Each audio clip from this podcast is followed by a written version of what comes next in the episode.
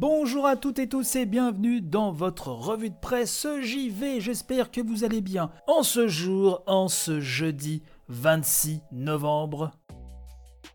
Tout d'abord, on va à nouveau parler de PlayStation. Oui, puisque PlayStation a communiqué sur Twitter PlayStation remercie les joueurs du monde entier d'avoir fait de la PS5, hein, je cite le fameux tweet, euh, d'avoir fait de la PS5 notre plus grand lancement de console. La demande pour la PS5 est sans précédent et nous tenons à vous confirmer que de nouvelles quantités de PlayStation 5 arriveront chez nos revendeurs d'ici la fin d'année. Restez en contact avec vos magasins et sites de vente en ligne habituels pour connaître les prochaines disponibilités.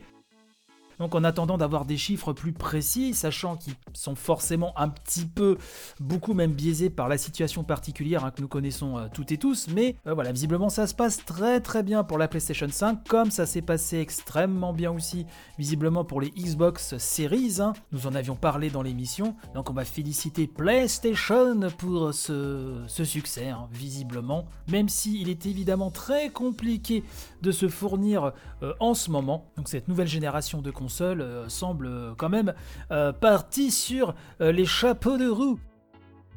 Avant de passer à la deuxième petite news que je voulais vous délivrer ce matin, je vous rappelle que le quatrième numéro de Family Pack hein, est disponible sur ce flux et a désormais aussi un flux dédié si vous voulez retrouver plus facilement les anciennes émissions.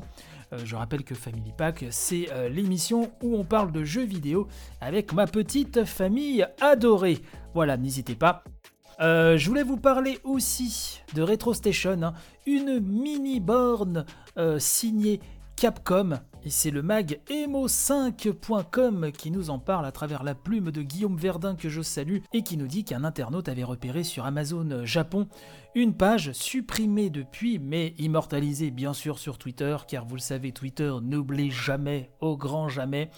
Euh, une page qui présentait une énième borne imprévue pour le 1er décembre au tarif de 21 780 yens, soit grosso modo 176 euros. Un look particulier hein, pour cette borne, euh, constitué d'un petit écran euh, bleu posé sur un socle qui fait office de stick. Hein. moi personnellement je la trouve assez euh, mignonne, mais le design ne fait pas l'unanimité, hein. nous dit le mag Emo 5, hein, comme le Capcom Home Arcade, vous savez, ce, cet énorme stick qui abritait quelques-uns des plus grands hits de Capcom. Et donc la news nous dit que ce n'est pas un hasard, ainsi son moniteur, euh, donc là on revient sur la RetroStation, euh, doté d'un écran 8 pouces évoque un certain robot bleu, oui, puisque cette RetroStation contient 10 classiques issus de l'arcade ou des consoles, euh, dont la moitié sont des épisodes de Mega Man visiblement, l'autre étant dévolu à une autre série très populaire de Capcom, à savoir Street Fighter 2.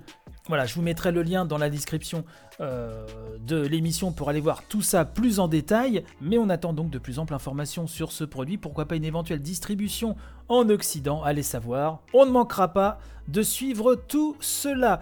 Euh, voilà un petit peu ce que je voulais vous dire ce matin. Euh, n'hésitez pas, comme d'habitude, à partager un maximum.